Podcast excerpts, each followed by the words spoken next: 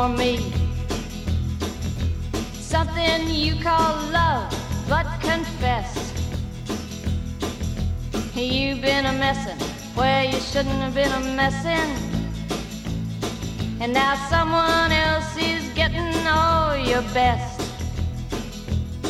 These boots are made for walking, and that's just what they'll do. One of these days, these boots are gonna walk all over you. Seguimos, las 5.32 minutos con las botas puestas. ¿Qué tal? Buenas tardes. Buenas tardes. Carmen Tárraga. Yo sé que esta canción te gusta muchísimo. Muchísimo. Y que sea lunes y estar aquí todavía más. Bueno, y también sabemos que tienes una legión de fans que están ahí esperando. Esto yo aprovecho y lo digo por lo siguiente. Pasa, pasa lo siguiente. También me gusta mucho hablar de las tripas de la radio, no lo puedo evitar. Eh, cuando pasan luego los días, después de los lunes, a veces Carmen me dice el podcast, el podcast, porque claro, nuestra radio se escucha en podcast eh, en la web de Onda Regional. Sí. Y hay mucha gente que no puede estar ahora mismo, que no puede, bueno, no puede irse del trabajo a escucharnos, ni puede disimular con unos auriculares mientras trabaja. Eh, o, o le- o- bueno, no les coincide y no pueden, pues entonces se descargan el podcast de Carmen Tárraga y la escuchan y toman nota al dedillo. Y a veces cuando no hemos colgado el podcast ya tenemos, eh, hay un montón de gente diciendo, oye, me ¿esto informan. qué pasa? Es decir, me informan, me dicen, ¿Te oye, suena una, una alerta en el móvil? Sí, sí. Hay algunas personas, encantadoras todas ellas. Sí. Y la del otro día fue buenísima, dice? Carmen, Sí. que pincho y me sale un hombre. Y digo, ¿cómo? Bueno, a ver, ese titular ¿Cómo que dicho, te- así, a ver, cómo dicho, así, dicho hay que contextualizar, porque si a mí me dice alguien Lucía Pincho y sale un hombre, Claro. pues puedes decir dónde hay que pinchar. En el Esto- último programa. Esto hay que contextualizarlo Sí, bien. sí. ¿eh? En la página web se pincha donde pone play, entonces sale, no salías tú, salía un hombre. Sí, supongo que sería Santiago. O sea, yo no lo llegué ni a confirmar, solamente me emitieron quejas. Seguramente y dije, sería bueno, el lo Santiago. Álvarez que está después de ti en la Claro, sección. probablemente. Y saldría él, claro, No claro. pasa nada, pero hoy lo hacemos en- así en vivo, en directo, Muy bien, eh, con muy bien. sonrisa y con ganas de este sol tan precioso que ya hemos tenido hoy. Así que hoy quien nos pueda y si nos estás escuchando, perfecto. Y si no, pues ya veremos quién, En el podcast, sale. en el podcast lo podrás escuchar nada a partir de nada de las seis cuando cuando cuando terminemos el programa. Bueno, Carmen, nos quedamos con algo muy interesante. Eh, Siempre que viene ella cogemos lápiz, Sí, sí, eh, papel, los Mac tecnológicos cogerán su tablet y apuntarán, pero nosotros estamos con lápiz y papel, porque la semana pasada hablábamos de esos cambios que había que dar, bueno, pues en los inicios de año, nos decía frases interesantísimas en lo tangible, ¿no? Decía, para comprar algo nuevo hay que hacer hueco, por lo tanto hay que desechar para tener eh, objetos nuevos. Todo esto desde los objetos. Y yo le decía, perfecto, Carmen, me has puesto la estructura perfecta para que dentro de una semana eso lo transformemos en lo no tangible. Pensamientos, emociones, culpas, que todo eso también se puede Efectivamente. cambiar. Todo eso cómo se desecha para que entre lo nuevo. Pues es la clave. Como es mucho más elegante y es mucho más rápido la parte material, pues nos quedó claro. Yo quiero algo nuevo, yo quiero dedicar un tiempo a una cosa nueva, pues primero tengo que pensar en qué le estoy dedicando ese tiempo a otra cosa y así hago el cambio. ¿Qué ocurre? Nosotros lo insinuamos de una manera muy, muy fina y elegante cuando hablamos un día de las necesidades. En psicología tenemos necesidades. Unas necesidades las consideramos más positivas y otras un poquito las podemos considerar más negativas. ¿Quién las considera Ah, negativas y quién las Yo considera? le digo a cada cual que cada cual coge, invitamos a tablet o a papel, que cada cual coja y de algunas que vamos a ir comentando esta Vale. tarde, cada cual Venga, que haga ver los deberes. Por ejemplo, nuestro técnico también puede hacerlo. ¿por qué ¿eh? sé que es una necesidad sí. negativa? Porque a mí me da rabia tenerla. Por ejemplo, una necesidad negativa sería fumar. ¿Vale? Yo sé que no me aporta nada, pero yo me sigo fumando un cigarro, ¿de acuerdo? Vale, pues una necesidad positiva sería beber agua. Una A mí no me gusta tener sed. Quiero decir, Ah, si pues partimos de esa eso- base... no, no, por eso es personal. Si no la no tienes, no es una necesidad. No, no, no, no me gusta. Es que, eh, perdona, perdona, pero es que voy, no- voy a ir muy, muy demoledora en este momento. Dime, Lucía. Claro, a ¿No mí- te gusta beber agua? No, Pues- no, no, no, no, no me gustaría tener ninguna necesidad. Imagínate. Ah, ah, no no hay necesidades tenemos. positivas ni negativas. Ojalá Tenemos. no tuviéramos ninguna, ¿no? Nada, nada. No hemos conseguido nada. Las tenemos. Cuando yo he dicho positivas y negativas es Sí. cuando dijimos lo de las emociones realmente todas son emociones y las Ya. necesidades son, son necesidades. Pero hay algunas que yo las puedo considerar para mí negativas y o para otra persona no. Por ejemplo, si nos estás oyendo en este momento y te encanta quejarte de todo, de todo, de tu padre, de tu madre, del tiempo de tu hijo, del gobierno, Ya. de todo, eso es una necesidad de quejarme.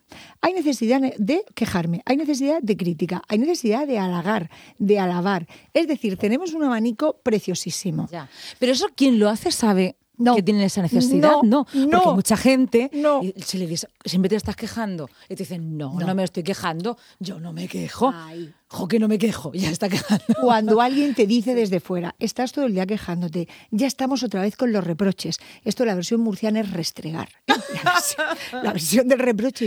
Me ¿Qué gusta mucho porque pasas Sí, al- a la sí, versión sí, murciana de la emociones. Dice que está todo el día restregándome lo mismo. Sí, pues eso sí. es un reproche. Adelantamos y decimos que, por ejemplo, un exceso de reproches rompe cualquier relación afectiva, ¿de acuerdo? Porque es verdad que los reproches nacen de algo que ocurrió en la vida real, pero mucho, mucho decirlo verbalmente, pues mm, no tiene buen pronóstico. Seguimos con nuestras necesidades.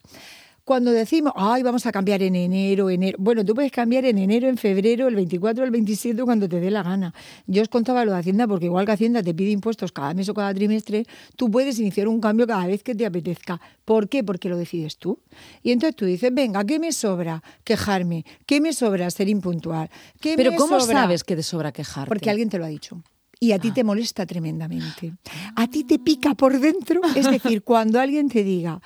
Mm, yo tengo un ejemplo. Eres impuntual, por ejemplo. y Cuando alguien te dice, es que nunca llegas a la hora. Tienes una necesidad negativa de ser impuntual. Y tú siempre empiezas a, a echar la culpa al otro. Pues es que no llegaba, pues es que no podía aparcar. Madre mía, encima que vengo corriendo, tú no sabes lo que me ha costado. Uno es impuntual por necesidad de ser impuntual. Hay una necesidad negativa de fumar, hay necesidad negativa de llegar tarde, hay necesidad negativa de quejarme, necesidad negativa de ser Ya. desordenada. Sí, sí. Necesidad negativa. La identifico porque alguien me lo dice, a mí me molesta tremendamente con un componente irracional y emocional que me pica, que me dan ganas de cuestionarlo Sí. y al tiempo puedo acabar dándome cuenta. Aunque me lo digan, a mí me da absolutamente igual. Y no le vas a dar la razón. No, jamás. Cuanto más me digas que yo soy impuntual, digo yo, tú no sabes lo que yo he tenido que correr para llegar aquí. es que Es yo he llegado a comer a las 4 menos 10. Es Fíjate, verdad. ya a las 4 y media ya estaba y me he venido por... Sí, sí. Cuando decimos que esto es psicología de la vida cotidiana, es psicología de la vida Total, humana. totalmente. Vamos, cotidiana y humana. Entonces sabemos que es una necesidad negativa porque alguien que me aprecia o alguien muy cercano aquí me lo indica. Y a mí me trastorna totalmente y lo niego. Si lo estás negando, fenomenal. Una necesidad negativa. No pasa nada porque tú la puedes tener ahí acumuladas 10 años, Sí. tú todo lo que te dé la gana. Pero es verdad que hay un momento en que si a, a- al- a ca- a esa persona le apetece cambiarlo, puede iniciar el cambio. Que es cuando decimos, hay un derecho, el primer derecho mm, humano, digamos, sería, tengo derecho a considerar que mis necesidades son tan prioritarias como las de las otras personas. Cuando yo estoy cuidando a alguien, yo puedo dar de comer a esa persona en un hospital, en una residencia, donde lo necesite, pero yo tengo también derecho a comer tranquilamente, a darme un paseo después. Bueno, pues el primer derecho es, tengo derecho a considerar que mis necesidades son tan prioritarias, a mí el que más me gusta es, tengo derecho a cambiar de opinión. Sí. Porque una cosa que yo dije en 2016, pues a lo mejor hoy digo, pues ya no la mantengo. Ya, pero depende. Depende. Esto tiene que ver con el espacio-tiempo, con esas coordenadas. Como lo hagas demasiadas veces y en distintos tiempos, no es hasta qué punto tienes derecho a cambiar de opinión.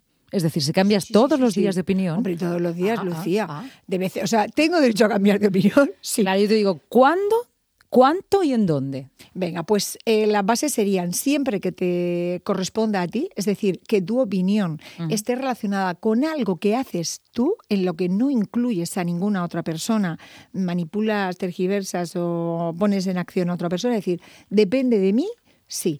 Eh, es algo que me afecta a mí, pues entonces Sí. puedo cambiar de opinión. Yo puedo decir, ay, es que a mí me encanta vivir en el centro y dentro de dos años digo, ay, a mí es que me encanta vivir a tres kilómetros de Murcia. Y todo el mundo me diría, Carmen, por favor, pues tú no dijiste. Sí, pero ¿has añadido la cuestión tiempo? ¿No has dicho a la semana siguiente o al mes Venga, siguiente? en el tiempo me has pillado porque no tenemos, un- no tenemos un- una planificación tan rápida. Pero si es de, depende de ti, no molesta a nadie. La puedes organizar, pues hombre, a lo mejor diariamente no solemos cambiar de opinión, pero podemos cambiar de opinión, sí. Con las necesidades hacemos algo parecido, porque es que si no siempre nos vamos a cambiar, no sé cómo decirlo, por lo, sí, lo material, lo externo, bueno, pues lo- las creencias se pueden cambiar, sí. Una creencia, os animo a que el día que tengáis eh, aburrimiento lo hagáis. Yo puedo analizar lo que creo del dinero, lo que creo de la sexualidad, lo que creo del ocio, lo que creo. ¡Buah! Y te sale un folio por delante y por detrás, Lucía, que eso generalmente no se lo contamos a nadie. ¿vale? Lo que yo creo de verdad de cómo he de ocupar mi tiempo, lo que, lo que yo considero que para mí es bueno el dinero. Del amor lo puedo hacer también. ¡Buah! Te salen ahí cinco folios, pero por la vía rápida. Eso son creencias. Las creencias son más individuales, son, más, son como más, eh, más personales y a veces nos cuesta más a nivel interno cambiarlas, porque yo solo puedo cambiar las mías. Si yo por mucho que te argumente, tú tienes las tuyas o alguna en concreto y esa es tuya. Entonces, la manera más bonita en la autoestima es decidir qué necesidad, qué creencia, qué, em, qué opinión eh, deseo cambiar e inicio el cambio yo. Ya adelanto que tiene que ser realista. Es decir, que esto lleva un plan de acción. Cuando quiero ser puntual, pues esto va a requerir mm, prepararte la cartera por la noche, mm, ponerte el dinero y recordar si llevas gasoil en el coche o gasolina en la moto. Esto lleva un plan realista. Esto no es solo de pensar, Ya. esto es de pensar y de hacer. ¿eh? Requiere un plan de acción. Muy chulo, por cierto. De todas maneras, sean los demás los que lo avalen. Cuando empiecen a decirte, qué bien que llegas a tu hora. Ay, claro, dirá, ay, qué bien, dices. Hemos quedado a las 10 y son las 10. Sí, será diferente. Bueno, pues eso en cuanto a los cambios de lo emocional, ¿no? Que tiene que ver con nuestras necesidades. Ahí nos metemos también en un charco, ¿no? Porque distinguir las necesidades de los deseos. Ah, ah, no, no, de charco nada. Un deseo, eh, dijimos, quien tenga buena memoria, dijimos que yo puedo desear todo lo que me apetezca, pero eso no me tiene que condicionar nada más. Es decir, yo puedo desear caer bien, pero yo no he de necesitar caer bien, porque como tenga la necesidad de aprobación, como dicen los de secundaria, madre mía, madre mía, lo que voy a sufrir. ¿De acuerdo? ¿Eh? Porque como yo necesite la aprobación, como yo necesite ser halagada, como yo necesite eso, como no me lo va a dar eh, el, el resto del mundo, por ejemplo, cuando decimos todo el mundo, la mayor parte de números son seis personas. Ya, ya. O sea, esto que decimos, todo el mundo me tiene manía, No, nada, son- tres son personas. el grupo de amigos. Es el grupo de amigos o de amigas. Sí. Pero nos encanta decir todo el mundo, Ya. todo el mundo va en contra de mí, a Sí, todo sí. el mundo me odia. Es que siempre me pasa lo mismo. Nos encanta ser súper generalistas al, cuando hablamos. Pues no, uno de los ajustes que tenemos que hacer es, pues no le caigo bien a Antonio. No pasa nada, pues no le caigo bien a Antonio. Pero pues no a todo el mundo, No a todo el mundo. Aparte, todo el mundo son 7.300 millones de personas. Seguro que hay algún, No me viene algún, incómodo. algún chino al que le caes bien. Seguro, seguro. De enfrente de mi casa, seguro. Lo digo porque son más, ¿no? Sí. Algún indio, Sí. ¿no? Entonces, deseos. Podemos desear un montón de cosas. Muchísimas veces los deseos son fuente de motivación interna, me animan a seguir, eh, me, me- me inspiran en algunos momentos de mi vida, pero las necesidades he de considerar o, o analizar las que dependan de mí, no involucrar en mis necesidades a otras personas. eh, lo clásico es en pareja. Yo puedo eh, estar en pareja estupendamente bien y puedo estar sin pareja estupendamente bien, pero no puedo depender, mi vida no puede depender de que tenga una amiga o de que tenga una pareja, porque esa persona se va. Ya. a ver qué hago yo. Sí, sí, sí. Entonces puedo desearlo, pero no necesitarlo. ¿Y? Externamente, necesidades las mías, las que dependan de mí. Y aquellas que me digan, "Mm, ya sé que las puedo cambiar cuando, cuando quiera.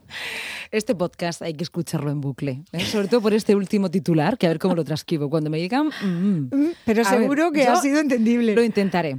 Carmen Tárraga, para la semana que viene, más difícil todavía, Venga, a ver. ayudarnos a entender la diferencia entre necesidad y deseo. De acuerdo. Ahí no es una cuestión solamente íntima, también es muy social. A veces deseamos tener o ser y no Lo que tiene el de enfrente. Sí, pero no sé Sí. hasta qué punto es una necesidad o es un deseo.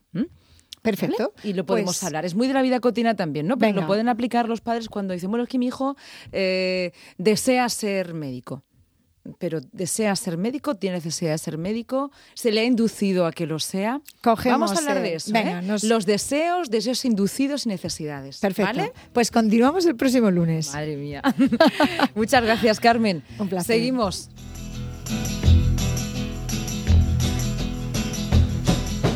You keep saying you got something for me. Something you call love, but confess. You've been a messin' where you shouldn't have been a messin'. And now someone else is getting all your best. These boots are made for walking, and that's just what they'll do. One of these days, these boots are gonna walk all over you.